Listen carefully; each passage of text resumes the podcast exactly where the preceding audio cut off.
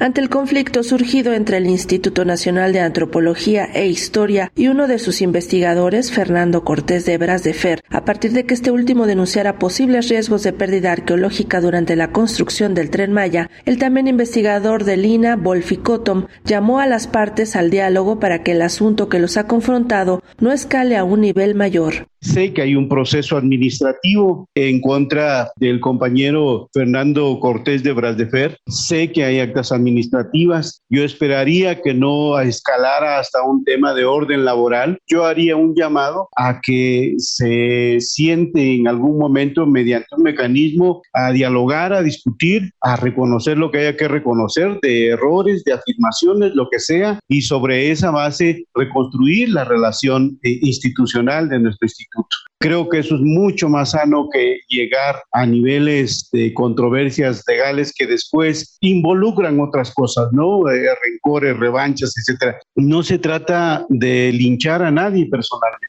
Se trata de discutir los temas que son de interés público. El llamado fue hecho durante la mesa de análisis Tren Maya, el proyecto arqueológico, en la que también el responsable académico del proyecto de salvamento arqueológico en esa vía férrea, Manuel Pérez Rivas, diera respuesta a diversos cuestionamientos realizados en torno a esa obra y a los supuestos daños que ha causado en los sitios arqueológicos aledaños. A la par, el investigador expuso la necesidad de realizar declaratorias de zonas de monumentos, abordó el tema de los amparos que han surgido en contra de la construcción del tren y dio cuenta del número de arqueólogos y manuales de Lina que elaboran actualmente en esa iniciativa del gobierno federal. Ha sido oscilante porque sale, se termina un tramo, se van al otro, pero más o menos con la activación tramo 6 y 7, la plantilla de arqueólogos y especialistas son de cerca de 344. Y el personal manual, ahorita tenemos alrededor de 1000, pero en algún momento llegaron a ser más de 2000. Tenemos ya planos y los estamos creando los expedientes técnicos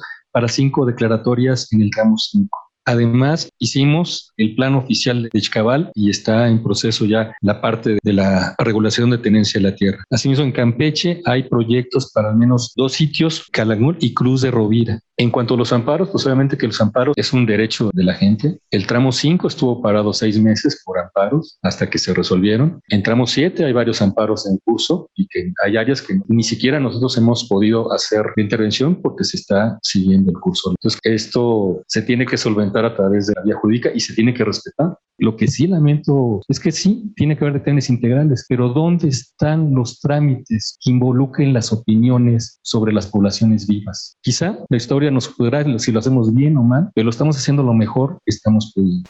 También presente en la sesión, la titular del Centro INA Campeche, Adriana Velázquez Morlet, se refirió a las denuncias que se han interpuesto por daños al patrimonio arqueológico durante la construcción del tren Maya. A nosotros desde el Centro INA Campeche nos ha tocado presentar denuncias, tenemos cinco denuncias por destrucción de patrimonio asociadas al proyecto, en otros centros INA hay otras tres o cuatro, se plantea muy claramente dónde se puede trabajar y dónde no. Y a veces pues hay quien se equivoca y hay quien se va por otro lado. En esos casos a nosotros nos toca acompañar, ya sea poniendo una denuncia o acompañando al equipo de coordinación a trabajar de cerca con quienes están a cargo de los diferentes tramos. A mí personalmente me ha tocado acompañar al doctor Pérez Rivas a discutir los términos del trabajo con, por ejemplo, la gente de Sedena que está a cargo del tramo 7. No ha sido fácil, ¿eh? de verdad, no es tarea fácil enfrentarnos a los coordinadores de los diferentes tramos que pues ellos tienen como encomienda el avance del tramo y el